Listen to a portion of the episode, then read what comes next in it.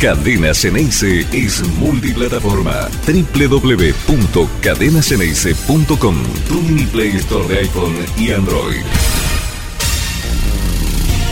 ¿Cómo anda? Muy buen día para todos. Me protege Iron Man ahí atrás, lo verán. Eh, es un día que después de pasadas las primeras 24 horas, después de la derrota en Brasil, vamos a tratar de analizar y entender y explicar el porqué de las razones que nosotros creemos que Boca debe mejorar urgentemente para, para poder encontrarle una forma distinta a su juego.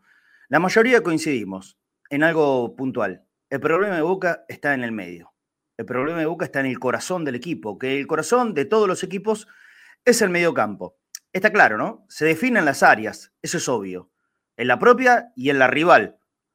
Pero el corazón, la vida de un equipo, se la da el medio campo y de acuerdo a las características que tengas de jugadores en ese sector, vas a ser un equipo de una forma u otra.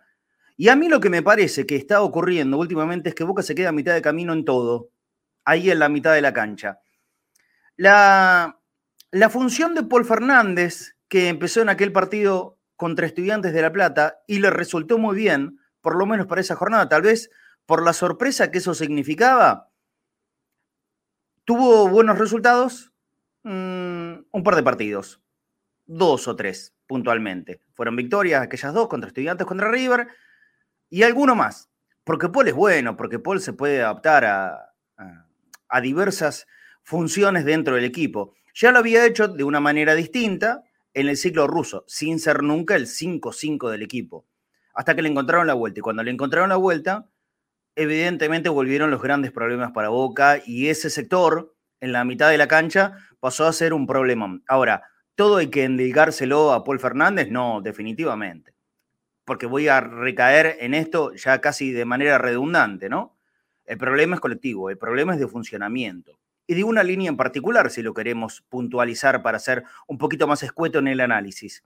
El problema es, será Paul y sus compañeros, los que estaban eh, alternadamente ocupando sectores cerca del número 5 de Boca cumpliendo funciones no en la medida y en la proporción que Boca necesita para hacer de ese sector de la cancha un lugar mucho más seguro.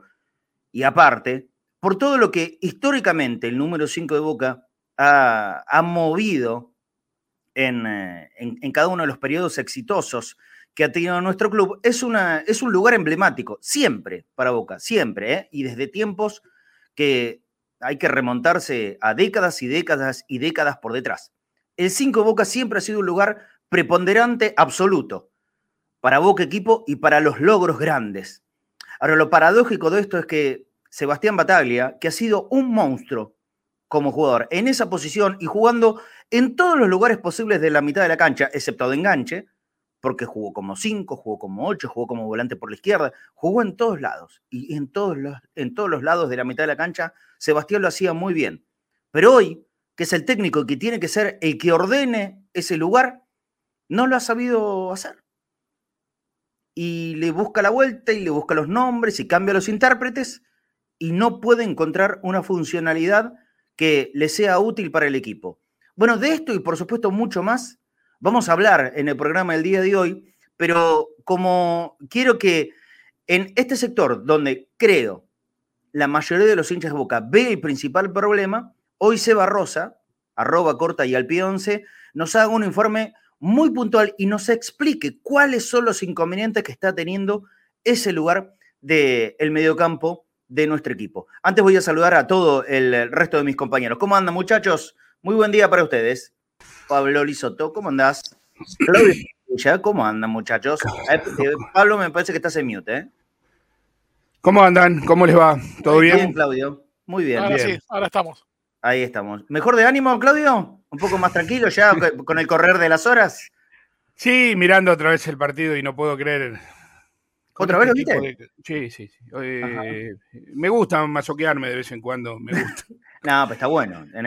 Siempre es bueno ver el partido en lo posible. Es una práctica que yo no hago y que no está bien. Tendría que poder hacerlo en algún momento para, sacar mucho más eh, detallado, ¿no? De lo que uno ve en caliente Tirándolo más frío, siempre aporta. ¿Y, qué viste? ¿Qué viste distinto al primer análisis, Claudio? Y, ese es el mediocampo el problema, es, es que no están definidas las posiciones, se confunden los roles, hay jugadores que están parados y no saben, están parados en Florida y la Valle, están parados ahí, no, no saben, corren. A ver, lo bueno de esto es lo malo que se está poniendo, ¿no? Para decir, para parafrasear un poquito, Marce, ¿eh? O, nada está tan mal que no se pueda poner peor. Eh, sí. Bueno, no, es la mirada más optimista del mundo, ¿no? Bueno, no, no, pero me da bronca. Y, me da bronca que hayamos perdido con este Corinthians, Marcelo. Esa es una falta de respeto. Eh, vos hablabas del 5. ¿Te acordás de Krasowski vos? Sí, claro. Sí, lo vi. Chicho. Vi todos los cinco de esa época, desde Krasowski hasta el Vasco del Articoechea, después más adelante Villarreal, Marangoni, Villita, bueno, Maranga, ponele un, un poquitito más de Valeria y Gastón. El 5 de Boca es eso, muchachos. Perdón, ¿eh? Marangoni, perdón. Pasucci. Pasucci. Qué jugador. Pasucci, también. Sí, sí, sí, sí, Claro, más, una característica al estirpe Geneise, pero Marangoni, por favor. no, no, me encantaba. Incluía eh. todo incluía todo. Fernando Gago también cuando jugaba de 5, Valerio Gastón. Pero el, técnico, el técnico del 5 de Boca es eso. Es la canción. ¿Quién se la cante? Es la canción. Es la canción. Y mirando otra vez el partido, te lo vuelvo a repetir. Es, me, da, me da bronca la soga que vos decís al cuello. No tiremos la cuerda, muchacho. La soga del cuello está y, habrá que ver si hoy a la noche en el partido de Always Ready con Deportivo Cali no, no la aprietan un poquitito más. ¿Cómo andas, Pablo? Buen día. ¿Cómo va? Buen día. Buen día, Claudio. ¿Cómo va? Yo, la verdad que lo que te escuchaba recién atentamente en tu editorial, y a mí me da la sensación de que esa irregularidad que, que determinó Bataglia hace poco en una conferencia de prensa, también se traslada a esa zona del mediocampo, porque a ver, si hacemos un poquito de memoria, Campuzano jugó bien cinco partidos en el comienzo del 2020 con Russo y era Tony Cross. Y de repente desapareció. Apareció Ramírez un día en Boca, jugó tres partidos bien y ya era un fenómeno y también se derrumbó. Pulpo González lo mismo, Almendra lo mismo, Oscar Romero parecía que resolvía todo en ese, en ese partido, perdón, amistoso, mira. Contra Central Córdoba. Argentina contra Central Córdoba. Un fenómeno, habilitó Orsini, hicieron una dupla bárbara, goleó Boca, está bien, había una diferencia de jerarquía, pero no pasó más nada con Oscar Romero. Entonces, todo es ratitos, momentos, un partido, dos, tres, pero no hay una continuidad. Nadie se afirma en ningún lado en el mediocampo. Y obviamente nadie llega porque los goles de volantes son de Pulpo González y de Almendra. No tenés más, por lo menos este año. Entonces, es muy poquito. Y en un contexto, ¿cuánto hace que venimos hablando de que Boca, no sé, por lo menos hace cuatro años que no gana el mediocampo? No hay un mediocampo. Es un de ratitos, ¿eh? ¿Sabes que me gustó, me gustó esa denominación? Sabes que la vengo apuntando yo también eh, por ahí con, otra frase. Boca solamente son, son gotitas. Pero es, es, eso, Boca es un equipo de a ratitos, que tenemos que buscar ratitos de ciertos partidos y decir, no, cuidado, porque y de el equipo hizo esto, hizo, hizo, lo otro, pero el tema es que es de a ratitos y, falta la continuidad y hoy por hoy es, es necesario. Para ser un equipo serio es necesario eh, hacer esos buenos momentos, esos buenos ratos en algo mucho más continuo. Pero si les parece, presentamos ya inmediatamente a Seba Rosa para que él nos explique, nos muestre y y nos enseñen también, porque con Seba y con Pancho, acá en, sus análisis, todos aprendemos, ¿eh? todos miramos fútbol, todos entendemos de fútbol, pero ellos lo estudian mucho más rigurosamente que nosotros y es un placer escucharlo. Hola Seba, ¿cómo andas? Muy buen día para vos. Buenas, Marce, buenas, eh, Claudio, eh, Pablo, ¿cómo andan? Muy bien, muy bien. A ver, ¿vas coincidiendo con esto que, estamos diciendo? Un montón de cosas de los problemas de la mitad de la cancha y las características de jugadores en particular. Yo coincido en muchas cosas, no tanto en el tema de características. O sea, creo que hay una cuestión de. Eh, hoy lo debatíamos en el grupo de WhatsApp del programa, y yo digo, para, digo, eh, por ejemplo, quedó claro que Paul Fernández puede jugar bien de 5. El tema para mí es qué le pedís a Paul cuando lo pones de 5. De la misma manera que, a ver, eh, no sé, Chicho, Serna, fenómeno indiscutible, ¿no? no estoy... Es un gran 5 para un tipo de juego. Y si vos le vas a pedir otras cosas, seguramente no lo, digamos, no, explotes lo mejor que tiene. Mira, vamos a hacer algo, eh, como una especie de juego, Seba. Yo te voy a tirar disparadores y, vos agarrala y, y, jugá como vos sabés. Yo lo que pretendo un 5 de boca es que marque. Te lo pongo así, como el ítem principal. El 5 de boca tiene que marcar. Sí, el tema es que marque dónde. Ahí te pregunto, porque marcar no marca. De hecho, Paul, los partidos que jugó de 5, varios, fue el que más pelotas recuperó. El tema es, ¿cuándo recuperó? Cuando tuvo, digamos, Paul no es un 5 rápido que cubre un montón de espacio. Entonces, si vos vas a jugar como jugó Boca contra Godoy Cruz o contra Central Córdoba, que prácticamente jugó sin medio campo, porque jugó Paul lo vimos el día del partido contra Godoy Cruz, ¿no? En el análisis posterior, que jugaba Paul, a veces jugaba cerca de Medina y nadie más. Los, a jugar contra, con cuatro delanteros. Y obvio, Paul no va a cubrir todo ese campo. Ahora, si, a si vos a Paul le pones dos tipos cerca que, que colaboren mucho, Paul recupera bastante. Entonces, para mí es eso que te decía, como, ¿dónde y qué le pedís? ¿Dónde le Ahora, pero Paul Fernández Vos, creo que todos sabemos cuando hablamos del 5 característico de Boca, ¿no? El 5 característico de Boca, la estirpe dice, comprendan que por lo menos yo formo parte y con orgullo de la vieja guardia, yo también me acostumbré a la característica, como dijo recién Claudio, Krasowski, Pasucci, Serna, Junta, y, bueno, y un montón de los cinco de esas características, más acá Barrios, creo que es el último gran intérprete de, de ese modo, de esa manera eh, de jugar. Y yo estoy acostumbrado a ver un Boca con ese número 5. Primero que robe, después, después lo discutimos dónde robe, pero que robe en, la mitad de la cancha. Aunque yo comprendo que el fútbol moderno ahora cambia, ¿no? Y que por ahí se necesitan distintas cosas. lo que también tengo claro, eh, eh, Seba, es que fútbol moderno o fútbol viejo, el medio campo de Boca hoy no funciona bien. Sí, yo tampoco creo que esa distinción de fútbol viejo y moderno haga tanta mella. ¿sí? Sí al 5 se le pide hoy que pueda dar unos ciertos pases básicos, pero los mejores equipos del mundo, sin dudas, creo hoy, que son el, Real el Manchester City y el Liverpool, tienen un 5 super posicional, que sabe jugar bárbaro con la pelota, ¿no? Pero que lo que más se destaca es cómo hacen los relevos, Rodri y Paviño. El Real Madrid, si querés que lo sumemos, eh, cuando no está Casemiro, le cuesta un montonazo. ¿eh? O sea, no tienen, todos un 5 importante, que se destaca sobre todo por, por la marca, por cómo hace relevos, todos volantes distintos, ¿no? Que presionan en distintos lugares, pero son todos cinco de mucha presencia. Antes de entrar en el análisis, las placas que nos vas a ir mostrando y que le vamos a contar, por supuesto, para la gente que lo escucha a través de la radio, de la aplicación de cadenasanice.com, eh, de Paul Fernández yo tengo el recuerdo muy fresco de ese buen boca de ruso en eh, principios de 2020, donde era un acompañante cercano de Campuzano. El mejor rendimiento de Campuzano, sin dudas, em, desde que ha llegado al club fue en, en ese tiempo, y Paul Fernández haciendo una tarea a las sombras del colombiano. Yo creo que erigiéndolo en figura indiscutible del equipo, pero con un gran mérito de Paul. En ese caso, Paul era el encargado de cubrir los espacios o los huecos o los relevos, como decís vos, que, había que hacer sobre Campuzano. Ahora, lo que hoy sufre Paul es que nadie lo releva. Claro, bueno, en ese equipo el que presionaba más arriba de los dos era Campuzano en general. Exacto. y Paul era el que, el que cubría atrás, digamos, que es como lo contrario a lo que en principio uno, uno se imaginaría, como que por características Campuzano es más defensivo, digamos, y Paul tiene más juego. pero era al revés, era al revés. Y, era muy difícil hacer entender. Atrás. Sí, era muy difícil hacer entender a algunos hinchas de boca lo importante del laburo táctico que hacía Paul Fernández en ese momento. La mayoría decía, no, no, no entra en partido. Y no, cuidado.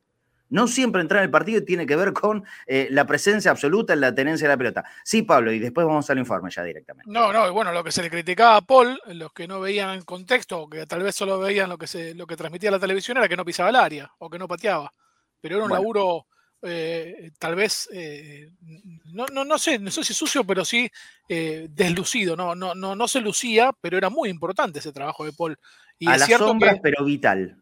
Y es cierto que, que, la mejor versión de Campuzano fue al lado de Paul, sin dudas. O sea, fueron, esos siete partidos que terminaron con, el título de la Superliga 2019-2020. No, quería agregar dos cositas. Una, al repaso anterior, eh, me, olvidé de la MBA, la Medina Varela Almendra, que también que fue un ratito, tres, cuatro partidos. No, no hubo continuidad porque andaban muy mm. bien los chicos. Andaban muy bien. Después se desintegró. Y recién dijeron una palabra clave. Eh, los equipos, los, medio, los jugadores del fútbol viejo y fútbol nuevo para mí el mediocampo de Boca es un mediocampo viejo. O sea, eh, me parece que pasa por ahí. No hay eh, una coordinación como hay hoy en cualquier partido del fútbol europeo o incluso en algunos equipos de la Argentina. Eh, hay una estructura donde el Boca está acostumbrado a quedarse en el medio, eh, dejar que eh, se, larguen los wins, que tal vez es Villa, tal vez es Ceballo, como en su momento era Graciani, eh, pero me, refiero a falta esa interacción donde tal vez todos atacan, todos defienden, no están claros los roles. Ahí me parece que falla Boca. Totalmente. Un minutito, Seba, ¿me puedes dar? Porque lo saludo a Fafi, que, que viene con información. Fafi, buen día, ¿cómo estás? Buen mediodía. ¿Cómo andan? Buen mediodía para todos. Eh, los estaba escuchando, están hablando de Paul Fernández, de, aquel buen Paul, con, escuchándolos siempre. Claro, lo, bien que haces. Sí, sí es, el, programa más informado del mundo Boca el mediodía. Sin duda. Em, los escuchaba, como decía, Batalla tiene 33 partidos dirigiendo a Boca, 32, ah, más o menos, ¿no? No tengo los números, pero debe andar por ahí, un poquito más, no sé. Más, o menos. Sí. Eh, el sábado va a ser el cuarto cinco que utilice de una formación inicial. Probó con Rolón, probó con Campuzano, probó con Paul Fernández y el sábado contra Barraca Central va a jugar Alan Varela como número 5. Ajá. Ajá. Varela titular otra vez. bueno, bueno. ¿Y entonces cómo se arma la mitad de la cancha? Después vamos al informe, pero ahora me interesó esto. ¿Cómo, cómo se arma la mitad de la cancha de Boca para el sábado? Eh, algo extraño, porque si uno ve por lo menos los buenos pasajes que tuvo Boca en Copa Libertadores en el partido del martes, eh, uno de los que, entre comillas, aprobó por lo menos esos segmentos fue Medina. Bueno, uno de los que paga los platos rotos es justamente Cristian Medina. Va a ir Varela de 5, sí. Paul Fernández a su derecha, Ramírez a su izquierda y Romero como enganche. ¿Qué busca Bataglia? ¿Como enganche? Que no, como enganche, por eso. ¿Qué busca Bataglia? Que no pase lo que pasó el martes. Una soga que no puede pasar cierto sector de, la, cancha. Ahí está.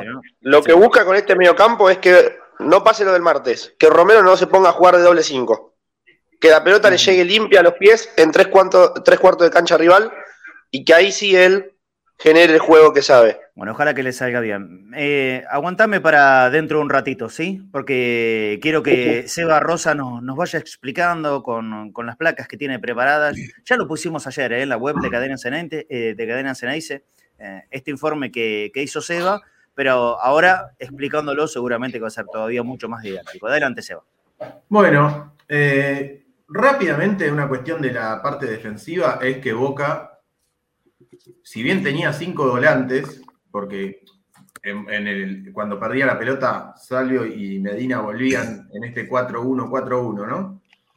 Eh, quedaba muy estrecho. Esta es una previa al gol, se ve medio difusa por ahí la imagen, pero digo, es la previa al gol.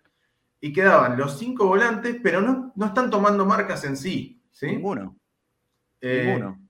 Y bueno, queda libre el lateral derecho por la otra punta. Este, este último, perdón, en la, imagen anterior, em, Seba, este último es Toto Salvio, ¿no es cierto?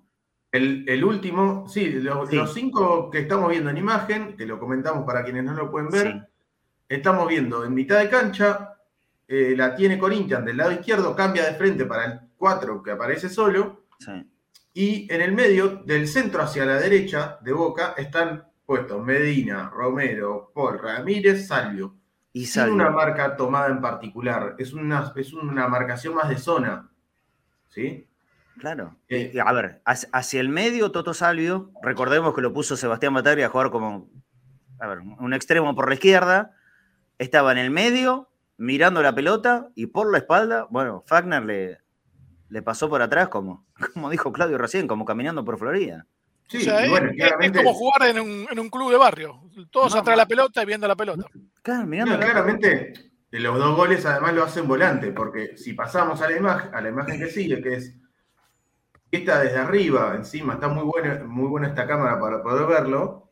El que tira el centro es el 4, que llega, digamos, Salio intenta llegar a, tapar ese centro, pero es un centro, si bien lo tira con mucha libertad, no es que llegó hasta el fondo, está libre, es un centro de tres cuartos, ¿sí? En el que Boca no viene mal parado, pero hay un volante de, de Corinthians, ¿sí? Ellos jugaban también 4-3-3 uno de esos dos internos que se suelta y llega, solo, llega hacia el área y que los volantes de Boca no están llegando hacia el área en esa jugada. Sí, a ver, no, no te muevas de esta imagen, por favor, Seba. No me yo, yo, quiero también eh, que, vos nos expliques, si, si es que podés y, y, si estás de acuerdo con las críticas, porque la mayoría de los hinchas de Boca, o a ver, muchos de los que yo leí, no sé si la mayoría, de los que yo leí, le apuntan directamente a la cabeza de Fabra. ¿Cuánta responsabilidad le ves a Fabra en este primer gol del Corinthians? En este, yo particularmente no le veo mucha. No, eh, o sea, Fabra no puede saltar en esta sobre el lateral porque te deja muy mano a mano expuesto y no es, no es el estilo que propuso el otro día. También, en realidad, los problemas en el fútbol siempre se pueden resolver de un montón de maneras. El tema es que vos elegís una y tenés que apegarte a, más o menos la que elegiste. El otro día Boca no planteó que Fabra salga a marcar al cuatro de ellos. Entonces, Fabra no lo veo mal parado en esta jugada. Quizá podría estar un paso atrás. Pero lo cierto es que los centrales están con marca, Fabra sobrando, Advíncula llega, pierde en, el mano a mano Advíncula con Maicon, pero es cierto también que Advíncula le llega que lo tiene claro. por detrás. Exactamente, Williams el lateral izquierdo, o sea que tenía una especie de doble marca Advíncula. Sí, Williams es el extremo izquierdo. Claro, claro. La, lógica es que eh, Advíncula esté con Williams. Claro. Pero hay alguien que no acompañó. Hay alguien que no acompañó. Acá hay alguien que no acompañó. O Advíncula se cierra con el que cabecea y Medina llega con William, o Advíncula se queda con el extremo y Romero llega con el, con el interior. En alguna de las dos, o sea, vos lo tenés que tener más o menos hablado en la previa y después en la cancha pegar los gritos de decir, eh, agarralo vos, y, ¿sí? o yo cierro con este. En cualquiera de los casos, digamos, sea Romero que no volvió con el interno, o Medina, que no volvió con William, es cierto que a Víncula le llegan dos jugadores. ¿Y Ramírez exactamente a dónde está en esta posición? Ramírez está con él, está eh, tapando el pase al, interno suyo. En esta, sí. Pero yo voy a mostrar, si me permitís, paso un segundo. Sí, dale. En otra imagen que pasa algo parecido, pero este lado, esta vez del lado derecho, que es llegan, desborda el 4, esta vez sí sale Fabra a taparlo, pero el que llega libre y en esta recibe, engancha y patea y se va por arriba, es el interior Renato Augusto, que es el que tenía Ramírez. O sea, tanto a Ramírez como a Romero, en esta imagen a Romero, en esta imagen a Ramírez, los internos de Corinthians, cuando llegaron al área, no lo siguieron los de Boca. Seba, esa, perdóname, ¿esa es la, la pelota que se pasa por arriba, que se abren todos? Sí. ¿Ves? Ahí está. Ahora, perdón, eh, perdón la ignorancia, pero sigue existiendo el tema de que en el vestuario o en la semana alguien dice, che, vos tal, tenés que marcar a tal en cada jugada de ataque de ellos. O ya no existe más. O sea, Maicon era hombre de quién? ¿Quién falló? ¿O es el que esté más cerca? no lo sé. Eh, eso es lo que no me queda claro. Eso no lo sabemos porque no, no nos cuentan tanto. Desgraciadamente, los protagonistas no suelen charlar tanto de fútbol como para contar, bueno, planificamos esto, la verdad es que salió lo otro, planteamos marcas individuales, queríamos que nuestro interno siga el de ellos, eh, o la idea era que Advíncula se cerrara y volviera no nos lo dicen, entonces... Claro, ¿me entendés? Por eso, eh, eso es lo que no está claro, obviamente no, no, no, no, no nos lo dicen, pero queda en evidencia que o Medina falló en no bajar a, ir en busca del lateral por izquierda, o Romero no bajó con Maicon. Entonces, ¿era, ¿era Romero el que tenía que estar con Maicon o sale en la foto porque era el que estaba más cerca? Eh, ¿Me entendés? Eso es lo que venimos hablando de, la, de, de una cierta desorganización que hay en el medio campo. Sí. Pero lo que más me preocupó a mí además de esto, fue qué pasó con la pelota. Porque esto fue, esto es una imagen repetidísima de Boca en salida el otro día. Yo digo que Boca para mí está como... Eh, agarra dos tipos de, mecanismos que se usan mucho en el fútbol moderno para salir jugando, pero que no son complementarios. ¿sí? Uno es tirar al volante, uno, digamos, algo que hace, por ejemplo, el Liverpool y el Manchester City es traer al 5, Paul Fernández en este caso, a, armar una línea de tres con los, con los dos centrales. ¿sí? Sí, Si haces eso, si vos traes al 5, es para que tus laterales puedan subir mucho.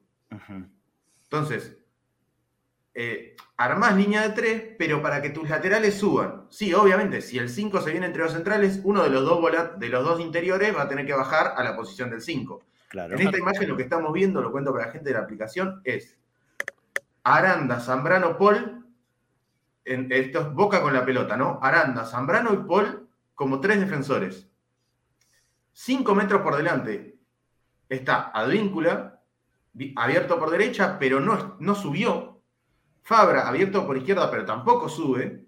Romero de cinco y Ramírez cinco metros adelante de cinco. Es una actitud pasiva, no es una actitud agresiva para Boca en la salida, para meterse en el campo rival, sino es a ver qué pasa como la manejamos de acá, sí. Y sobre todo. aparte tenés 5 contra 5. 4, 5, 6, 7 jugadores. 7 jugadores más. El arquero son 8. Contra 6 de Corinthians. Quiere decir que te quedan solo 3. Te quedan solo los 3 delanteros. Claro. Contra los 4 defensores y el 5. Y lejísimo. Y partidísimos. Sí. Entonces te queda partido para mí la cuestión es, si vos vas a poner a, Paul Fernández, le vas a pedir que se meta con los centrales para salir jugando, los laterales se tienen que llevar las marcas, se tienen que ir bien arriba. En cambio, si vos le vas a pedir a los laterales que se queden abajo, que es algo, por ejemplo, que hace Barcelona, lo, que, lo haces para que el 5 no se tenga que meter. Claro. O sea, o elegís una o elegís la otra, pero si haces las dos, lo que terminás es con cinco o seis tipos atrás de la pelota. Y yo tenés cinco, esto es matemática sencilla. Si vos tenés cinco más el arquero atrás, no te quedan tantos para adelante. Y fíjate en el lugar, porque el, que tiene la pelota en ese momento es Romero. Está entre la mitad de la cancha y el área grande de Boca. Y ahí no va a tener nunca una injerencia positiva en el equipo. Pero además, ponele que se la pasa a Paul. Se la pasa a Paul. es que es lo que pasó. se la puede dar? Digo, Fabra está con, está con uno. Está marcado. Zambrano no, no, pesa en la o sea, podría no estar en la jugada y es lo mismo. Sí, claro. Aranda está, está bien tapado, Advíncula está tapado, Ramírez está tapado, Romero está tapado. Así Boca se encierra solo. Juntás tanto, o sea, se juntan, pero de una manera que no es un pase, eh, digamos, no le estás ofreciendo un pase al, al compañero. Claro. Le estás ofreciendo un pase, pero de tocarla al costadito, pero sin, sin generar peligro. Sí, sí, fulvito. El, pase, el pase atrás que no sirve para nada. El pase atrás que no sirve para nada. Ganás la posesión. Ganás la posesión. No sirve. Claro, acá es otra vez lo mismo, ¿eh? Digo, Paul eh, de, central, Zambrano casi de lateral izquierdo, pero a tres metros está Fabra. O sea, si Zambrano, si Paul se viene entre central y, y Zambrano va de lateral izquierdo, Fabra tiene que estar bien arriba. Pero perdóname, tenés, tenés 8 y el arquero en tu campo. 8 y el arquero, y, el rival tiene 5 en tu campo. O sea, con 5 el rival te está marcando a 9. Todos los espacios. Claro, atrás quedan 6 de ellos contra 2 de Boca. Exactamente. Bueno, ahí es, una cuestión realmente. Eh, no, podés tener nunca una ventaja ofensiva así. Así es. Y mirá esto. Esta, bueno, foto de portada del programa, ¿no? Eh, si vos tenés a Paul, a Ramírez y a Romero y a Fabra, a los cuatro, sin ninguna marca de, cerca del Corinthians, pero a un metro uno del otro. Esta imagen, eh, eh, a mí me pareció tan increíble, Seba. En ningún momento, digo, ¿quién? el doble cinco de Corinthians los mira como diciendo, bueno, Gracias. Te marcan solo, yo no me acerco. Empiezan a programar dónde ir a cenar después del partido. Porque no le están preocupando ¿para qué quiero que, que estén todos tan encimados? Salvio también está cerca, digo, ¿para qué los quiero todos a un metro? Eh, si no ofrecen, ninguno ofrece un pase peligroso, digamos. Ninguno le busca la espalda al doble cinco, ninguno. Aranda se está enojando en esa, ¿eh? está diciendo, dale, viejo, jueguen para adelante. Aranda la pide encima, sí. Quédate un poquitito en la anterior, en, en, esta del radio. ¿Qué, será? ¿Un radio de 10 metros? 10 metros. Menos, menos, es como el medio campo, fíjate, es casi igual que el círculo central. Claro, bueno. Sí, sí, no tiene. Eh, es menos que una barrera. Pensá que una barrera eh, tiene 9 metros, esto no tiene 9 metros, tiene 7 en el máximo largo. No sé, 5. A ver, ayúdame en esto. Eh, eh, perdón, Romero, el paraguayo es, un tipo que evidentemente le gusta tener mucho la pelota y exige que se la den. Ahora, pero en el exigir que se la den, no es que busca los espacios libres para ser el receptor del pase, sino que la va a buscar a los pies del compañero. Eso siempre es malo. Eso siempre es malo. Y yo creo que hay una gran responsabilidad de Romero en esta acción en particular. Fabra también, ¿no? Fabra está repartiendo las tarjetitas para el cumpleaños. Pero en, esta, Ramírez está, digamos, bueno, en el puesto donde, donde lo ponen, que es en el interno por la izquierda. Pero Romero se le tira casi los pies. Sí. Digamos, en esta jugada, tranquilamente, Fabra podría estar donde está Salvio, ¿sí? Claro. Sí, claro, debería estar ahí. Estar pidiéndola a la espalda del 5 de Corinthians, ¿no? Entonces, el 5 de Corinthians no te puede salir a presionar. Y Romero podría estar en la espalda del otro 5 de Corinthians, en, un espacio acá vacío, totalmente vacío, ofreciendo un pase mucho más, más potente. Pero además empezamos discutiendo Paul Fernández. ¿Qué es lo, si, poder de Paul. si pones a Paul Fernández en 5, ¿qué es lo que querés ganar? Se supone manejo. Querés ganar mejor pase en salida. Claro. Pero ¿para qué pones un... O sea, si vos pones a Paul Fernández en 5, no puede ser que no le des la pelota para que él salga y que venga el compañero y se la saque de los pies. Eso es lo que digo. Es, es una cuestión complementaria, no es. Digo, Paul Fernández puede ser el 5, pero depende de que le pidas al 5. Si vos le vas a pedir que se. Eh, digamos, que no participe en el juego, no, le sacás provecho ahí. Sí. Yo te digo, la cantidad de comentarios que está, que está trayendo esta foto, Seba, no, no te das idea. Eh. No te ¿Sabes lo que me parece a mí? Eh, esta foto expone la inseguridad que tienen los jugadores de Boca. Porque Romero tiene miedo de que no le pasen la pelota ah, de, una distancia de 15 metros, nadie se anima a hacer los cambios de frente, entonces por las dudas van cerquita, se la pasan, tiene una posesión, Boca tocó mucho la pelota el otro día, ¿eh? porque la realidad es que eh, salió jugando abajo, a veces arriesgó por demás, jugando demasiado con Javi García cerca del arco, pero todo el tiempo así, fulbito, intrascendente. Y me parece que pasa por un tema de no animarse a hacer cambio de frente porque tienen miedo de perder la pelota o que se vaya larga o perderla. Y al fin y al cabo no es, una cosa estéril esto. Sí, o no confiar de los jugadores, ¿sí? En lo que decís vos, Pablo, no confiar en el compañero, en que el compañero, digamos, jugar al fútbol también es confiar en el compañero, en que vos tenés que buscar una posición que sea útil para el equipo y confiar en que tu compañero te la va a llevar hasta ahí. Claro. Cuando vos empezás a bajar, a, sacarse los pies a tu compañero porque no confías en que te la van a dar, bueno, ahí em, se empieza a desarmar todo. Claro. Eh, porque Romero, si llega acá, o como veíamos antes, casi en, el área de boca, obviamente va a llegar cansado a la posición de ataque. Y con cinco tipos por delante, y no va a tener, digamos, y si él está acá, ¿quién está ahí arriba? Porque tampoco es que el Romero baja, pero Paul va para arriba, digamos. Paul se queda en el lugar que le corresponde. Mirá, esto es, paso, estas dos, las dos que sigue, y ya medio que vamos llegando hacia el final, son, son parecidas. Esto es Ramírez al lado de Paul, o sea, uno, dos, tres, cuatro, cinco, seis jugadores de boca, más el arquero atrás de la línea de la pelota están. O casi que atrás de la línea de la pelota, digamos. Casi que si Paul se la pasara a cualquiera de estos compañeros, tiene uno, dos, tres, cuatro, o sea, las cuatro defensores y Ramírez, ninguno estaría en offside casi. Más allá que están atrás de mitad de cancha. Pero se entiende el concepto. Sí, sí. Pero aparte, sin, Fabra, sin Fabra, eso es el número 5 de un dado. Eh, claro, es, un, no sirve de nada. Están, en, Fabra en, 7 metros. Cinco jugadores de Boca en 7 metros, ya perdiendo un a 0. Y obviamente con tres jugadores te marcan eso. Con tres jugadores te marcan a 6. Claro. ¿Qué pasa? Si si acá, porque acá entra en la responsabilidad colectiva también, digo, Advíncula y Fabra no pasan al ataque. No sabemos si el objetivo, yo siento que el objetivo es que, digo, la idea en salida es que Fabra y Advíncula no suban, porque cada vez que Boca sale, Advíncula y Fabra empiezan, o sea, no suban por lo menos cuando Boca sale jugando, ¿sí? Pero si no suben los laterales, tienen que subir los volantes.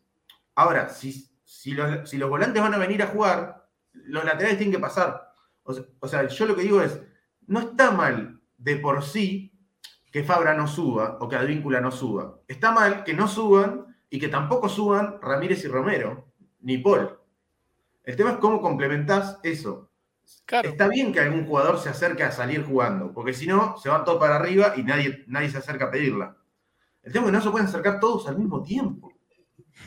Muy y en esta es Ramírez, pero en esta es Romero esto también es como que Boca está parado con lo, como para salir jugando y Romero está al lado de Paul. Y encima. con los brazos abiertos exigiendo que le dé la pelota. Sí, dámela, dámela, dámela. Increíble. Pero pidiéndole en la posición de Aranda. O sea, Romero ya la posición, de, Paul Fernández. Es Romero pidiéndola de central, ya ni de 5, de central. Te digo, Seba, te digo, como nunca me deprimiste con este informe. Sí, sí, sí, me amargaste el día. A mí me deprimió el partido el otro día. Gracias. Gracias. Si, si, veníamos bien, es lo que dijo antes de Claudio, ¿no? Eh, si veníamos bien, ahora estamos peor. Ay, no, la frase, nada está tan mal que no se pueda poner peor, ahí lo tiene. se puso peor. No, igual yo, yo saben que soy optimista, así que voy a intentar ser optimista al final. A ver, dale, dale. Pero al final, primero lo voy a deprimir un. Dame una moraleja positiva, te lo pido, por favor. Primero lo voy a, lo voy a intentar deprimir un poquito más. Porque este es el mapa de calor de Romero y de Ramírez.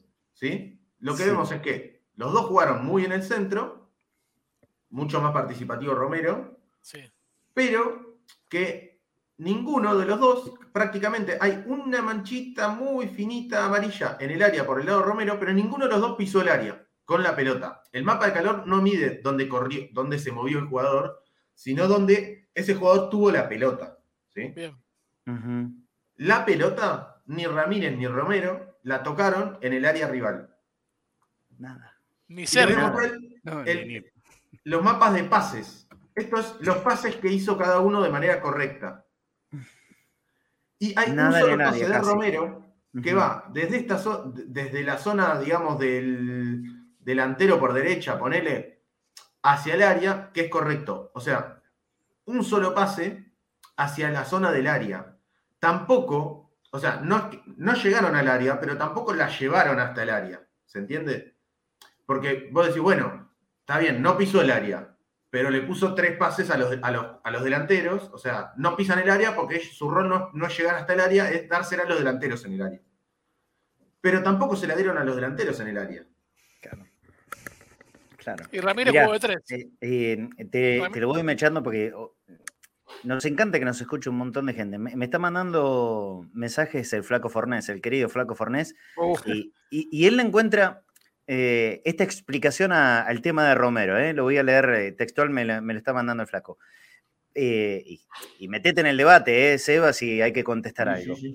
Pasa que si Paul se mete entre los centrales, ¿quién se la da a Romero si no se tira atrás? Aparte de Paul, el martes no hubo volantes de buen pie. Por eso se tira atrás Romero, para que le llegue limpia. No hay pases entre líneas hacia Romero. Esto es lo que dice. en parte de acuerdo. con esto prueba el sábado, Marce. ¿Cómo, cómo? Perdón, Seba eh, y Pablo. Y si, y si por esto es la prueba que hizo hoy en el táctico para el sábado, que de última que se meta entre los centrales sea Varela, que el primer pase de Varela sea Paul Fernández y que Paul le haga llegar la pelota limpia a Romero en tres cuartos de cancha rival. Y probablemente, ¿no? ¿Se va? Sí, pero depende de una cuestión. O sea, no, para mí no es una cuestión de qué jugadores, digamos. Zambrano no es que no sepa pasar la pelota. Fabra y Advíncula no es que no sepan pasar la pelota. Paul Fernández, justamente, digamos, Paul Fernández se vende entre los centrales. Para mí es, no es una cuestión solo de los nombres de los jugadores, que estoy de acuerdo un poco, pero también de qué mecanismos. O sea, a mi pregunta no es quién le lleva, qué nombre le lleva la pelota hasta Romero, sino qué mecanismo plantea Boca para llevarle la pelota a Romero. Con Varela, si, estuvieran Varela y Paul en, esta posición y Romero se va arriba, igual no le va a llegar. Digamos, porque el problema es tener seis jugadores, o sea, en esta jugada tener uno, dos, tres, cuatro, cinco, cinco jugadores marcados por uno. Si a vos con, cinco, con un solo jugador te marcan cinco, no importa que sea eh, Johan Cruyff. No, claro. Eh, y, que, estén, que sean cinco cracks en salida, si están mal posicionados, están mal posicionados. O sea, no van a encontrar el pase para adelante. El tema es que Paul se puede meter entre centrales, pero si Paul se, mete entre los centrales, los laterales tienen que ir altos. Claro, claro. Si Paul está acá, Advíncula tendría que estar bien, bien subido, Fabra bien subido. A ver, pues, en esta imagen justo, a ver, el logo de la, de la televisación nos tapa a Salvio, ¿no? Creo que es Salvio el que está acá. Pero si Fabra estuviera donde está Salvio y Salvio estuviera más cerrado, digamos, y Benedetto también, se, digamos, Salvio estuviera más cerrado, Benedetto podría estar por acá, Romero también tendría que estar donde está el, hueco libre, Paul entre los centrales tendría pases. O sea, tendría opciones de pase hacia adelante. Pero Paul está jugando casi de libero ahí en esa foto. Sí, es que es, algo que se hace, un montón. Digo, aquí en, por ejemplo, no, está bien, pero Justicia mete un montón al, al 5 entre los, entre los centrales, pero los laterales juegan bien arriba. Claro, pero eso te sobra, gente. O la diferencia es, podés poner a los laterales bajos, pero si, si Fabra va a estar acá, Paul tiene que estar en, mitad de cancha. Claro, ocupando bien. Para mí el problema es no se puede hacer todo eso al mismo tiempo. Es como que vamos a copiar esto que le funciona a tal, esto que le funciona a tal, esto que le funciona a tal, pero se, copia una parte del sistema, que es donde se ponen a los laterales del 5, pero no donde, digamos, cuando vos haces esto de intentar poner gente jugando, no lo haces por capricho. Si lo haces por capricho está mal. Vos lo haces para generar espacio adelante. Vos ponés mucha gente en salida para generar espacio en la espalda. Boca tiene mucha gente en salida, pero no, no pone gente en la espalda de los defensores, de los volantes. Tremendo. me con esto cierro, mira. Sí, dale, dale. Boca Uy, ¿eso qué es? usa esta zona de la cancha. Yo ya les dije esto, en, táctica se conoce la zona como la zona 14. Eh, un tal Pep Guardiola dice que esta zona es la, zona más difícil de marcar, ¿sí? que los pases desde esta zona hacia el área son los más difíciles de marcar.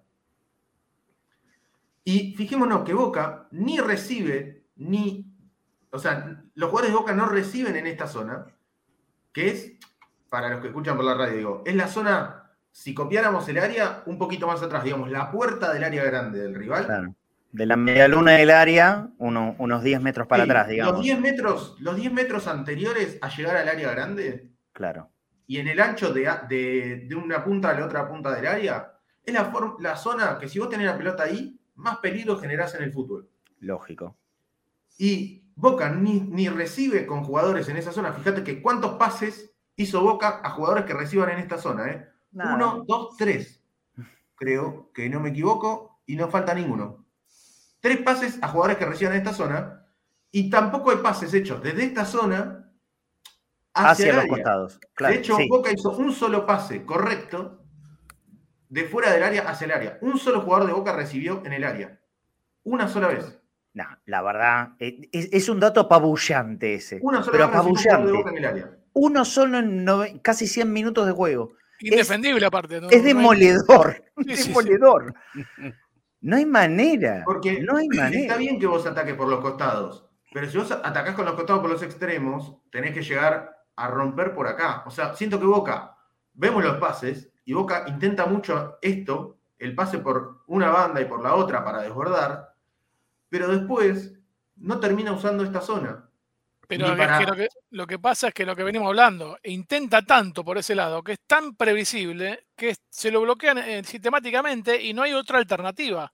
Boca intenta por derecha, o por izquierda, con Villa, con Salvio, y si eso lo bloquean, listo, ya está, se resignó. Mala suerte, no pisa más el área. Claro, nunca, por ejemplo, un cambio de un extremo a un interior, al otro interior, al otro extremo, por ejemplo. Ni te digo de interior al, o, sea, o un enganche hacia el al 9. Ni patear afuera, desde afuera, ni patear al arco, desde afuera. No, porque Boca, pero ¿cómo van a patear al arco de esta zona si te mostré que ni Ramírez ni Romero pisaron esa zona? No, está. no la pisan esa zona. Claro. Y tampoco recibe ningún otro jugador en esta zona. O sea, Boca no recibe en esta zona. Entonces, ¿cómo va a patear? No, es una cuestión de saber patear a la copa. Digo, Romero sabe patear a la copa. Justamente le pega bárbaro.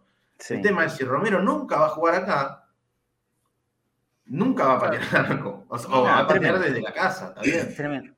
Déjame leerte. la salud de Claudio, la salud leer, Seba, Seba, Pablo, dos mensajes puntuales voy a leer de, los que elegí, de los montones que hay. ¿eh? José Salvatierra dice: Eso es fútbol del actual, señores. Seba Rosa dio en la tecla, no es los nombres, es el mecanismo. Yo lo llamo estrategia para llegar a un propósito. Aldo Villar dice: Estas imágenes demuestran que no hay laburo en las prácticas. Todo anunciado, no hay proyección, no hay asociación, no hay rotación. Cuando se marca, se hace a tres metros del que tiene la pelota. Eh, yo, hace un año más o menos que laburás con nosotros, ¿no, Seba? Aproximadamente. Sí, más o menos, un poquito menos. Ponele, un, poquito menos, bueno, casi, casi un año. Yo creo que este es el mejor de los informes que, hiciste. Porque es demoledor. De verdad, es tan, tan descriptivo. Acá no hay manera que nadie de Boca, nadie de Boca diga, no, las razones de las porque Boca no encuentra el rumbo y el camino no sean estas. Sebo le explicó como, perfecto, brillante. Brillante, amigo. Brillante. un, informe, fabuloso, fabuloso. No hay, manera de explicarlo mejor que lo que ha hecho Seba Rosa. Eh, muchas, muchas veces la gente se, queja, ¿no? Los programas deportivos no hablan de fútbol, todo puterío. Nosotros hablamos de fútbol. Seba Rosa, yo me saco el sombrero. Impecable, eso. Impecable. Terrible. Fantástico, fantástico, fantástico. No, no, de verdad, te, lo digo de corazón, Seba. no, manera... no, endulzo el oído porque sí. sí. ¿Hay manera de hacer un corte con esto de Seba y mandárselo a, a Ezeiza?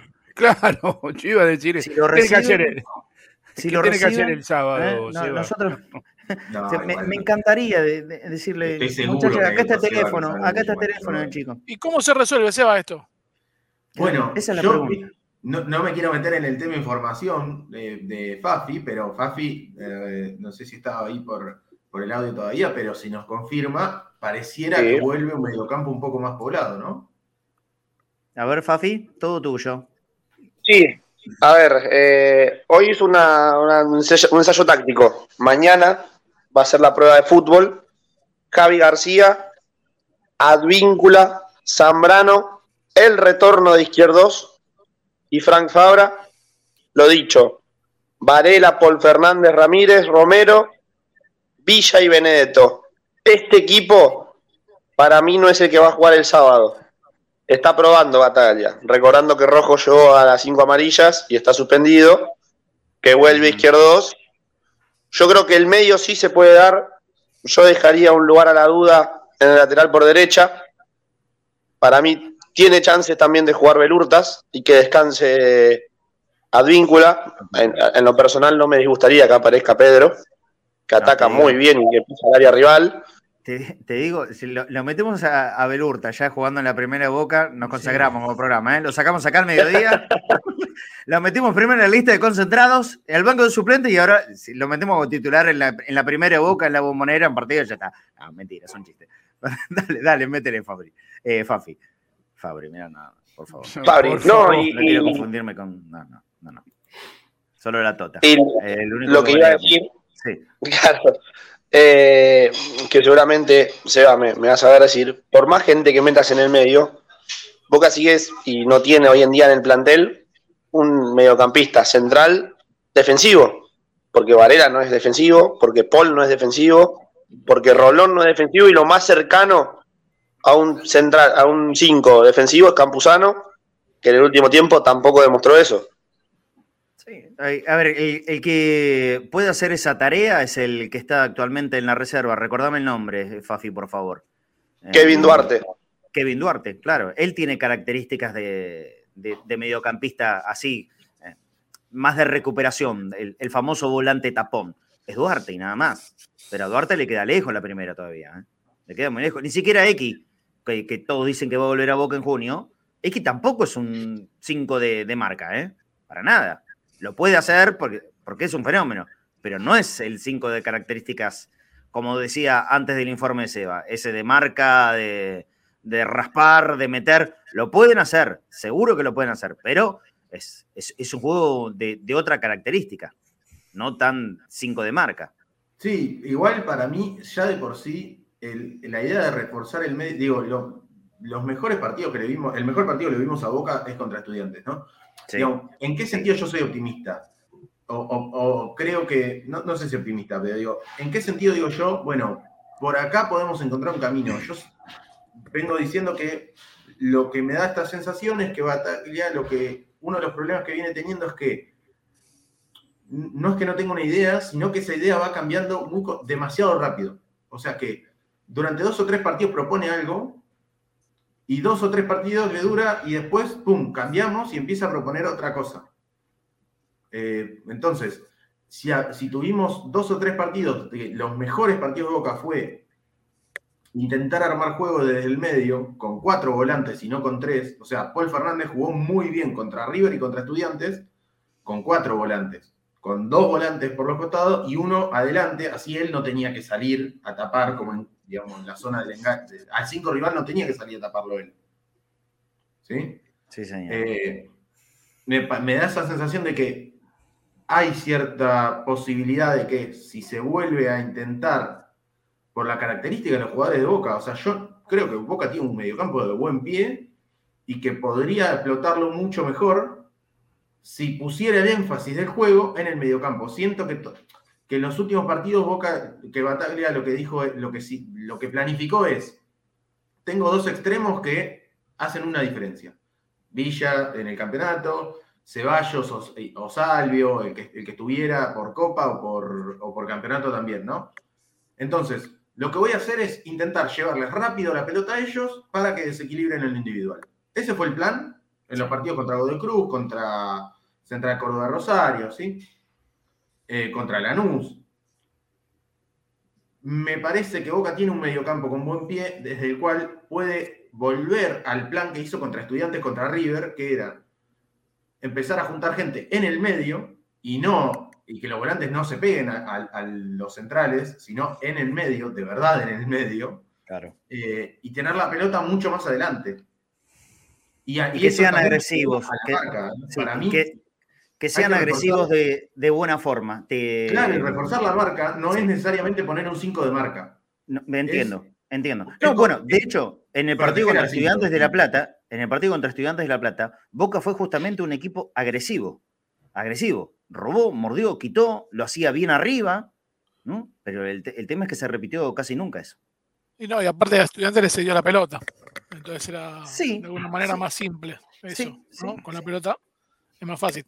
Eh, lo que sí me parece es al revés el tema. Primero encontrar el funcionamiento, perdón, y después los intérpretes. Porque si no, cuando un intérprete se te lesiona o está suspendido, lo que fuere, ya tiene que cambiar, buscar otra variante, cambiar el medio campo, y entonces ahí ya se empieza a complicar todo. Totalmente. Eh, en un momento tiene que ser lo mismo, eh, perdón, tiene que ser lo mismo entre quien entre. Eh, pero bueno, es lo que venimos hablando hace rato. Debiera ser así, sin dudas, Pablo. Debiera ser así. Eh, vos te tenías que ir y media y Seba se tenía que ir menos cuarto. Se nos son las 2 menos 5. Me voy con esto, digo, yo comparto con Pablo, igual creo que son cosas que en realidad como que van en paralelo. Medio que lo que suele suceder muchas veces es que vos cuando encontrás una continuidad de dos o tres partidos o cuatro con los mismos no, quiere decir exactamente los mismos 11, pero una base más o menos similar y un cierto funcionamiento, le das continuidad y a partir de que le das continuidad, el funcionamiento se aceita y a partir de que se aceita, podés empezar a cambiar más nombres con, más facilidad. Como que el cambio constante de nombres no ayuda al funcionamiento y, la, falta de funcionamiento no ayuda a que los nombres se aceiten. Como que son mecanismos que se dan como entiendo, entiendo lo que decís, pero de repente un resultado por un momento no es favorable y terminas jugando con cuatro centrodelanteros. No, sí, estamos de acuerdo, estamos de acuerdo. Y quedabas 4-1-4, 4-2-4, ya era cualquier cosa. Si, no, en eso estamos 100% de acuerdo. Si no sabes el libreto, improvisás y te termina mal. Ese es muy simple. Lo bueno de este deporte es que a veces puede salir bien y eso engaña. Mira, respondele rapidito a, a Daniel Otero, se va. Dice, ¿cómo formarías el medio campo? No sé, no, eh, a mí me gustaría ver. Eh, creo que Paul puede, eh, puede ser un interior. me gustaría ver a Medina, me parece que, es un de los que tácticamente más, más ajustados, más ordenados a, las, cosas que se le piden. Digamos, en general, se reconoce mucho qué es lo que le piden a Medina, porque me parece como el más obediente de todos. Paul me parece el más inteligente, y podría ser con Varela y Ramírez de enganche. Eh, Ramírez no, perdón, Romero. Eh, pero eso, no, no, solo para mí una cuestión de nombres, porque también podría ser eh, Paul de 5 y Ramírez de interior, digamos, o, o Molinas, que de repente desapareció de la faz de la tierra y es un jugador que me parece interesantísimo para cuando Boca necesita agarrar la pelota, porque suele ayudar mucho en eso.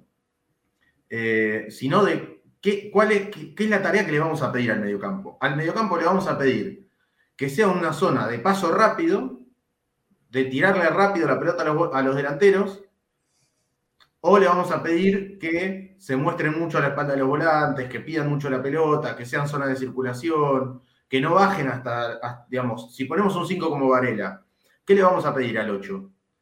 Que, juegue cerca de Benedetto o de Vázquez o que juegue pegado a Varela y le saque la pelota.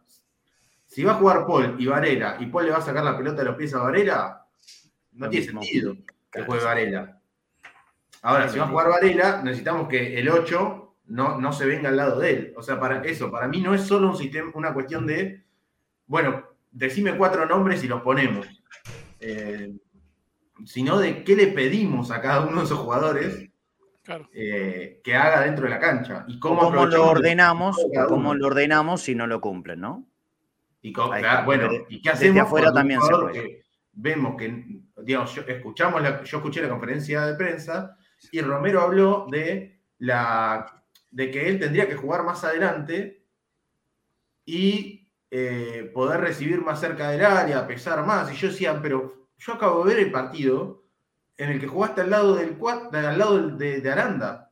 Entonces, no termino de entender a veces si hay una indicación del técnico de que se retrase tanto, si el jugador se retrasa por desobediencia y, y en ese caso, ¿por qué sigue jugando o por qué no se le marca o no vemos de manera clara una indicación que diga, Romero, anda para allá? Sí, tal cual. Me amargaste, me terminaste de amargar, Seba. Eh, no, no, pero ¿sabes por qué? Porque yo tengo un problema que obviamente eh, lo sé identificar y juegan distinto, pero Medina y Molina suena tan parecido que me he olvidado que desapareció de la faz de la tierra Molinas, que es un jugador divino para tener la pelota, para pisarla, para enganchar, para meter una pausa. con ese último comentario me, terminaste de amargar este mediodía. ¿Dónde está Molina? de un buen día no jugó nunca más Molina. Nunca más. Nunca más. Que era el favorito de Riquelme, uno de los eh, más queridos por Bataglia. No está más. No sé dónde está. No está más. Y, y, Taborda parece que va. Está haciendo trámites de jubilación en la reserva. Eh, pero bueno. Alguna vez me gustaría una chance, ¿no? Para el goleador, para el mediocampista con más gol que tiene Boca, que está Borda, y no salió de la reserva todavía. Una vez, una chance. Eh, Seba brillante. ¿Qué cree que te diga? La verdad, un fenómeno. La cantidad de mensajes que llegaron acá para que llevemos este informe a Seiza, eh, ojalá se pudiera. Ojalá se pudiera. Yo creo que si vamos con un miren, che, nos gustaría aportar con esto. Me da la sensación que muy bien que digamos no lo van a recibir, pero bueno, lo haríamos, ¿por qué no? Mándenselos a ustedes, qué sé yo, si alguno tiene conocido, te mandamos un bloque de videos, te pasamos este programa por YouTube, ponele onda, mirar un ratito. Yo a, a charlar con los protagonistas. Claro yo me ofrezco, es sin problema, pero a escucharlos, a, aprender de ellos, porque obviamente saben mucho más que yo, ¿eh? eh sí, sí, sí. indudablemente, pero a veces, saben cómo me gustaría poder, eh, poder conversar con ellos y que me cuenten ellos, porque, eh, digamos, creo que eso es algo medio triste que tenemos en la cultura mediática y futbolística argentina, que realmente hay tanto se hace tanto circo, tanto humo, un montón de, cada palabra, los, los, protagonistas explican muy poco el juego. Y, yo veo en otros lugares que hay técnicos que explican, hay técnicos que dan clases magistrales. eh, en entrevistas de media hora, de 40 minutos, que dan clases, digo, eh, escuchar al ingeniero Pellegrini, escuchás a Klopp en los micrófonos explicar por qué hace lo que hace Guardiola, se la pasa explicando partidos tácticamente. Pero acá te dicen que eso no rinde. Incluso cuando pierde. Eso, Guardiola explica por qué perdió. Te voy a decir dos ejemplos. Uno, no voy a decir obviamente el nombre, pero un futbolista de Boca que ya no está en el plantel, me dijo, ustedes piden mucho ir a ver las prácticas y cuando abrimos la puerta de Casa Amarilla, están de espaldas tomando sol y hablando boludeces en vez de ver lo que pasa en el campo de juego. Primera, primera verdad. O sea, íbamos toda la gente de espaldas y hablando pavadas. Nadie viendo qué se hacía en el trabajo. Por otro lado, cuando sacando los gustos futbolísticos, ¿eh? porque obviamente es posible que mucha gente no esté de acuerdo, pero cuando Jorge Sampaoli asumió la dirección técnica en la selección argentina, todos los santos días había un informe publicado en la página de la AFA donde se explicaba al más puro detalle qué se había realizado y todos se le reían y decían, eh, no sirve, vende humo. Entonces, es muy difícil porque cada vez se habla menos de fútbol. Sí, sí, no, un técnico que. Eh, se aprovecha el micrófono para ver qué dijo Benedetto cuando habló con alguien. En su momento había sido también un diálogo totalmente normal de fútbol entre Gallardo y Milito en un River argentino de la Copa Libertadores el año pasado. O sea, se habla mucho más de la periferia que del juego. Es una lástima, porque esto que dijiste vos, eh, como dijo Marcelo, fue una clase magistral. Magistral. o sea, ¿cuál es el problema de Boca? Tiene que mirar este programa. Milito lo hace, Milito explica mucho. Eh, pero, por ejemplo, Holland también, y, sinceramente no es un técnico que me, que me, vuelva loco para nada, Holland, ¿eh? no, no, no, es de mis preferidos. Eh, en, casi ningún sentido, pero explicaba mucho. Eh, y la verdad es que no, no suele pasar, y menos en el mundo Boca. Yo entiendo, si yo fuera técnico Boca, ni en pedo explico. ¿eh? No, no. Ni en pedo. Bueno, de hecho, se lo ha acusado a Alfaro de hablar demasiado, además. Claro. Alfaro hablaba un montón de fútbol, ¿eh? Pero, el receptor, eh, muchas veces eh, por incapacidad, lo, dice, ah, vende humo. Ahí está, ahí está. Y como está poniendo nuestro compañero, amigo, el Pela Fusaro. Son los periodistas entonces. sí, claro, Pela. Sí, mm. claro. La incapacidad es de los periodistas. ¿Sabes por qué no se habla tanto de fútbol? Porque hay muchos que son, pero no tienen eh, la mínima preparación como para poder debatir. yo, creo que fútbol, como, lo, mucho, como lo ¿eh? hemos expuesto acá en este programa. los programas más consumidos también no, no, lo hacen, pero son consumidos igual. Entonces, son entiendo que hay algo del amarillismo que históricamente son consumidos igual. Es más fácil eh, contar anécdotas. pero en, el nombre, en el nombre del show, porque esa es la explicación que te dan, es show, amigo, ¿no? No te creas que nosotros somos este show en el nombre del show se justifican un montón de cosas. Un montón de pavadas y hasta un montón de, un montón de mentiras y se ocultan tantas otras. No, el mejor programa de fútbol, eh, además de Cadena Ceneice, eh, eh, creo que hoy por hoy es Fútbol a Muerte, de, de, Sebastián Wenreich, donde hace una sátira. Ah, sí, sí, sí, sí, Es muy graciosa. Sí, sí, bueno, es que es eso, es que el, el show... Mira, yo, yo entiendo el show. ¿eh? Entiendo el show porque eh, también, a ver, los programas que se hacen son para entretenimiento de la gente. El show lo entiendo. A mí lo que no me gusta es el circo. ¿Se entiende por ahí la, sutil diferencia? Show sí, circo no. Y yo creo que la mayoría están haciendo circo. Y buscan provocar, buscan el enojo también. A ver, me voy a meter en un tema que nada que ver de lo que venimos hablando, sino lo que pasó anoche. Anoche todos vimos exactamente lo que pasó, ¿no? En el partido Colo Colo River y cómo vino el primer gol de River. No hablo de rendimientos de fútbol, no hablo de rendimientos. ¿eh? No, estoy hablando de cómo juega el River de Gallardo. Estoy hablando de la acción puntual. Un full escandaloso, una vergüenza, un bochorno, aberrante. Es full y tarjeta roja para el jugador de River. Hoy en la mañana me contaban, que es lo que escuché yo, ¿eh? Lo escuché y como lo escuché, lo cambié. Tiki. Listo, no, no volví a ponerlo. Me contaron que eso no era falta. Y que eran ecuánimes y que eran objetivos. Entonces estaban diciendo que no había falta, porque eran ecuánimes y objetivos. Bueno, yo no soy ecuánime y no soy objetivo entonces, pero un poquitito así entiendo de fútbol.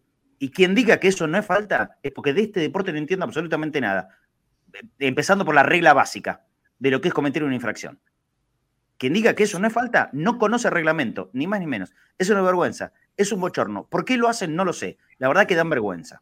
No, pero aparte, Marce, el día anterior hubo una jugada idéntica de Benedetto que casi tenía que ir preso Benedetto. Sí, bueno, bueno, y fue muy parecida la jugada. Hoy, hoy veía un video. podría haber sido expulsado. Hoy, vi un video que editó, que editó David Vázquez, que, que ahora nuestro compañero. Tendría, tendría, que haber sido expulsado en esa jugada. Ya estábamos. Bueno, pero porque se, se, tiró muy mal, se tiró temerariamente. Eh, sí, sí, sí. Yo creo que era más de expulsión el cabezazo que dio de, agresión eh, Benedetto que, que, esa jugada en particular. Creo que esa daba más para, para la expulsión, porque era una agresión, una, pavada de Benedetto. Pero después viendo este, este, este GIF que, hizo David, yo veo que Benedetto no lo toca, ¿eh? se tira con todo al piso, muy fuerte. y la regla, es clara, es dar o intentar una patada. Va mal, va, va enojado, va de caliente, estaba, estaba sacado de pipa. Eh, pero no lo toca. El jugador de River ayer lo hizo volar a la fosa. Los mató. Al de Colo Colo. Lo hizo volar a la fosa. Insólito. Y, me la cuentan que eso es, es intensidad. No, la pelota es intensidad. Eso es full, hermano. ¿De qué me estás hablando? Y, ahí es donde a mí me enoja también. Entonces, por eso, eso es circo. Eso no es show. Eso es circo. Eso es mentira. Eso es mentir descaradamente, impunemente, mentir, creer contarme una cosa que no pasó. No, y no somos tarados. Vimos todos el video. No somos tarados. No, no se crean de verdad que somos todos tarados. No somos tarados. Lo vemos igual que ustedes. No nos subestimen. Y algún, día alguien explicará por qué hay VAR a partir de todo final. Una estupidez. No, pues, eso ya es escandaloso. Que la Comebol. Sí, que la Comebol que, que regala plata, porque Domínguez, desde su más absoluta aliviandad, dijo: el próximo campeón de. Si un equipo sudamericano sale campeón del mundo, le vamos a regalar 10 palos. Bueno, macho, invertí esos 10 palos en poner VAR desde el primero hasta el último partido de todas tus competencias. Es un papelón. Ah, no. Hay VAR a partir de octavos. ¿Cómo? Yo me estoy quejando porque en el fútbol argentino empezó el bar en la octava, yo no lo quiero nunca, pero si lo van a poner, que empiece desde el principio. ¿Por qué desde la octava fecha o de la novena? Ya no me acuerdo. ¿Por qué? ¿Y las siete anteriores se puede hacer lo que quieren? Colo Colo no va a tener bar porque a lo mejor perdió ayer por culpa de no, de no haber bar. Pero claro, no, no, un papelón, un papelón. A ver, eh, ¿está Fafi por ahí? Perdón, se, yo se, va, se va, dale. Me voy a almorzar. sí, perfecto, perfecto, se va. Eh, te mando un abrazo. Brillante. Por todo, eh. Brillan. Fenómeno, fenómeno. Seba Rosa. Eh, Pablo también, vos te tenías que ir y media. Se pasaron las 2 y 10 de la tarde casi. Eh, pero valió la pena. Realmente nos, enganchamos muchísimo con el informe que, nos dio Seba en las explicaciones del por qué. Del por qué. ¿Boca juega mal? Sí, juega mal. ¿Por qué? Por todo lo que mostró Sebastián. Y no hay opinión de nada. Cero opinión. Todo Absolutamente. Te mando un abrazo grande, Pablo. Hasta mañana. Chao, muchachos. Chao, Pablo. Claudio también. Claudio también. A ver, eh, ¿lo tenemos a Fafi ahí? No, quiero irme. Eh, me están tocando el timbre. Sí, yo te iba a decir. estoy trabajando. Sí. Eh, a ver. ¿Está Fafi por ahí, por favor? Díganme, avísanme. No, se fue. Sí, ¿está Fafi? Sí. Fafi. No está. O está en mute. ¿Está en mute o, se fue con, con otro informe? Porque quiero que nos cuente bien exactamente qué es lo que pasó en el entrenamiento de hoy. Ahora cayó, bueno, ok, dos y diez de la tarde. Eh, bueno, vamos a ir cerrando el programa. Marce. Ahora sí, Fafi, ahora te escucho. Por favor, ¿sabes qué? Contanos, contanos sí, estaba comentando un par de cosas cuando hablabas de los chicos y, por ejemplo, te había tirado lo de Gaby Vega, un par de cosas más, y me pareció raro, se ve que no andaba el, sonido porque estaba desmuteado, eh, pero me pareció extraño. Bueno, lo cierto que ahora estamos. No, no andaba, no andaba, no andaba, no andaba. Bueno, eh, contanos por favor con, más detalles, eh, cosas del entrenamiento de hoy y, ya vamos cerrando el programa, 2 y 10 de la tarde. Bueno, hubo una práctica de fútbol y hubo un táctico. En el táctico fue sin arquero, ¿sí? Ni Rossi, que ya está, como contamos, entrenándose a la par del equipo, ni Javi García participaron del táctico. Después participó el equipo que yo te dije, Advíncula, Zambrano Izquierdos Fabra, Varela, Paul Fernández Ramírez, Romero, Villa y Benedetto. Fuera de ese, de ese táctico, después sí hubo una práctica de fútbol, 20 minutos nada más, los que participaron del partido del martes contra Corinthians. Yo les vuelvo a decir, el equipo que paró hoy en el táctico no es el que va a salir el sábado. Para mí va a haber cambios, pero lo que sí les digo es, el equipo que salga el sábado va a ser el mismo que vaya a jugar el martes. Y hoy es un día muy importante de cara al futuro de la clasificación de Boca, de miércoles, perdón. Sí, pero, pero no solamente eso, Fafi. Eh, cuidado, porque contra Barraca Central, creo, estimo, que va a jugar Benedetto, que va a jugar Ville, que va a jugar Rojo. No hay manera que ninguno de esos tres pueda jugar el partido de, Bolivia. Y hasta el Rojo suspendido. Claro, y, y, Cali Izquierdos también tiene que cumplir fecha de suspensión. Si es que juegue. Pero la base del sábado va a ser el mismo que juegue en la altura. Obviamente, sacando esto que dijiste. Para mí, el, en altura Benedetto va a jugar, ¿eh? Pero si no puede. ah, no puede, perdón, perdón, claro. Llegó, a, las tres amarillas, claro. Bueno, eh, pero, tenés razón, perdón. Eh, pero la base es la misma, ¿sí? Para mí, el sábado va a atajar Javi García y el martes vuelve a atajar Rossi. Es una intuición, ¿eh? Mañana seguramente en la práctica sí de fútbol que haga Bataglia lo, lo vamos a saber. Para mí, el sábado ataja Javi y el martes sí vuelve Rossi. Y hay chances de que le den descanso a Advíncula y que juegue Pedrito Belurtas como titular el sábado. Pedrito Belurtas. Bueno, bueno, veremos. Esto seguramente se define mañana, ¿no es cierto? Mañana sí va a haber práctica de fútbol. Va a parar un 11 y seguramente en el programa de mañana, cuando comencemos a la una, vamos a tener ya eh, diagramado el 11 que paró Batalla en la práctica y que siempre el día anterior, en la práctica, en la última eh, que realiza, es el mismo que pone al otro día en los partidos. Perfecto, perfecto. Fafi, nos reencontramos mañana entonces para más detalles del equipo para el sábado. Marce, abrazo grande para vos, para Claudio y para todos. Abrazo grande. Claudio, lo mismo para vos. Antes de irnos, antes de irnos, vamos a contarle que eh, no lo sabía esto y es una muy buena noticia para mí. Eh, vuelve la Feria del Libro. Y el día de mañana, a partir de las 8 de la noche, viernes, entonces en la Feria del Libro va a estar Leandro Cordobés, nuestro amigo, que estuvimos ahí en la presentación de su libro, El equipo de todos, eh, que rememora el equipo campeón de Boca en el año 1969, junto con eh, algunos de los exjugadores que, que participaron de, ese equipo, entre otros Ángel Clemente Rojas, Rojitas, el muñeco Madurga, el Tano Novelo, entre otros, van a estar ahí para firmar ejemplares. Así que ya saben, mañana en la Feria del Libro va a estar Leandro Cordobés firmando, compren el libro, ¿eh? que está buenísimo. Y como siempre decimos, acá invitamos a, la lectura que, tenga que ver con Boca. Esto está muy lindo, es conocer un equipo que marcó la historia de Boca sin lugar a dudas. Va a estar Leandro junto a Rojitas, junto al Muñeco Madurga, junto al Tano Novelo, desde las 8 de la noche en el stand en la Feria del Libro. Aprovechen y recórranlo. Es, es una salida que no se van a repetir. Si no lo hicieron nunca, vayan a la Feria del Libro, aprovechen, cómprense algo, lean, aprovechen ese tiempo. No todo es el celular, no todo ese telefonito, de verdad lo digo. Eh, les va a venir bien. Y si tienen chicos, Em, ya sea chiquitos o adolescentes, inculcarle la lectura, la costumbre de la lectura, me parece que es lo más sano del mundo. Así que mañana a las 8 de la noche estará Leandro Cordobesa, que le mando un abrazo porque también estuvo mirando el programa, firmando ejemplares y ellos con los monstruos de, la historia de Boca, Rojitas, Novelo, eh, el muñeco Madurga.